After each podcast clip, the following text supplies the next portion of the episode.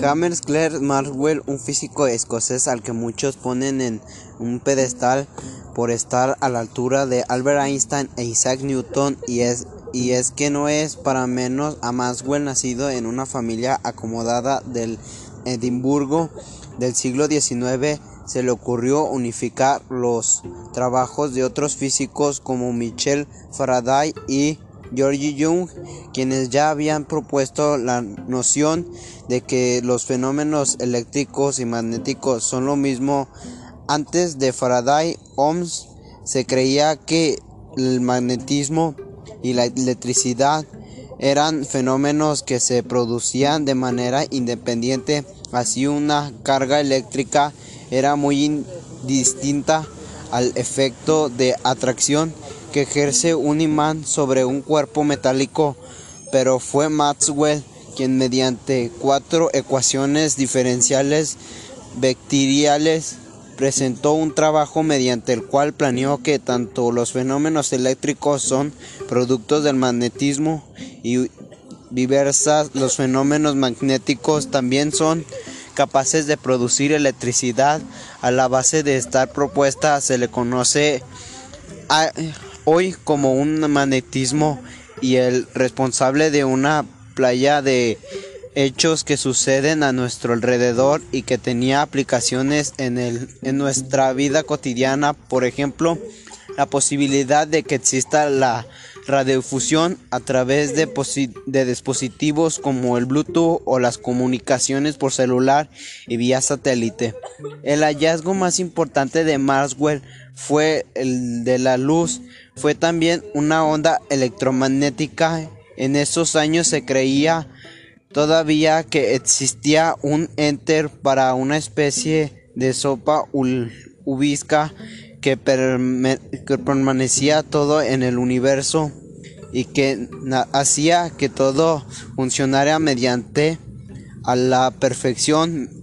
Enter pensaba los científicos de ese entonces también tenía que viajar la luz y cualquier otro tipo de onda electromagnética, pero fue Albert Einstein a través de su famosa teoría especial de la relatividad de 1905 quien plantó la idea de que el enter inmueble de aquel que se venía hablando no podía coincidir con los marcos de referencia relativos al observador, así que la, la, noción del éter fue desechada, pues entonces cuando se dijo que la luz y las ondas electromagnéticas se podían propagar en el vacío, en otras palabras, no se necesitaba un medio de otro de otro marco de referencia absoluta para que los campos electromagnéticos se pudieran propagar. La niñez de Maxwell fue un poco distinta a los de los demás niños de su edad, ya que su madre, advirtiendo de su gran potencial, lo educó personalmente. Maxwell siempre se interesó sobre cómo funcionaban las cosas, cerraduras, llaves y puertas. Según cuentan, a los 8 años era capaz de coincidir con los marcos de referencia relativos al observar al observador así que la noción del éter fue desechada.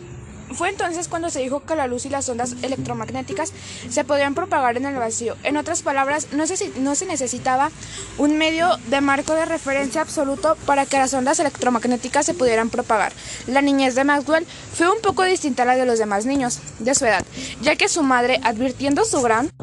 Potencial lo educó personalmente. Maxwell siempre se interesó sobre cómo funcionaban las cosas, cerraduras, llaves y puertas. Según cuentan, a los ocho años era capaz de recitar de memoria pasajes del poeta ensayista inglés Milton, y decir de memoria el Salmo 19, compuesto por 176 versos. En 1839, la madre de Maxwell fue diagnosticada de cáncer abdominal y poco tiempo después murió por lo que la educación del pequeño genio estuvo a cargo de su padre y una tía. Su educación formal comenzó un, poco de forma exitosa, siendo un chico de 16 años quien comenzó a darle clases. Viendo que Maxwell no era el mejor alumno, su padre lo envió a la Academia de Edimburgo, pero tampoco encajó, ya que tenía 10 años y sus compañeros le apodaban Dafty, que quiere decir infeliz. Pero en esta escuela conoció a, a Lewis Camel y a Peter Wilt Tapel primero lo ayudaría a publicar sus poemas en edad adulta, quienes lo sacaron, además de su aislamiento.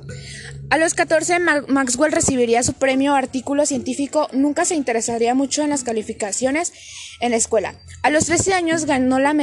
ganó la medalla escolar de matemáticas y el primer premio de inglés o poesía. Fue en 1847, a los 16 años, cuando entró a clases a la Universidad de Edimburgo. Las materias que,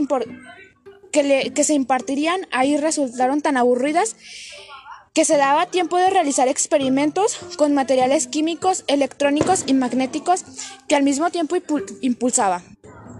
Gracias a su creatividad, a su capacidad de experimentar por su cuenta y romper las reglas establecidas como pudo descubrir la foto elasticidad, con la cual hoy se determina la distribución de la atención en las estructuras físicas. En la edad adulta se interesó en la percepción del color tanto desde el punto de vista físico como psicológico. Y durante una conferencia en la Real Institución de Londres en 1861, Maxwell presentó la primera fotografía en color. También se dedicó a escribir poesía y por otro y por raro que gracias a su creatividad, a su capacidad de experimentar por su cuenta y romper las reglas establecidas,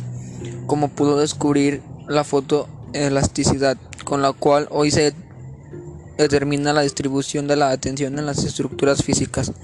En la edad adulta se interesó en la percepción de color tanto desde el punto de vista físico como psicológico y durante una conferencia en la Real Institución de Londres en 1861, Maxwell presentó la primera fotografía en color. También se dedicó a escribir poesía y por raro que parezca era un científico era creyente, concretamente evangélico, en el ámbito de la astronomía. También se le atribuye haber demostrado que los anillos de Saturno están formados por numerosas partículas pequeñas que más adelante se supo que eran fragmentos de hielo, los cuales se mantienen unidos por el gran campo gravitatorio que genera el planeta. Estos fragmentos de hielo podrían ser algún satélite natural que tuvo Saturno en el pasado y que por alguna razón se rompió en millones de pedazos. Los avances en las creencias, gracias a su creatividad, a su capacidad de experimentar por su cuenta y romper las reglas establecidas,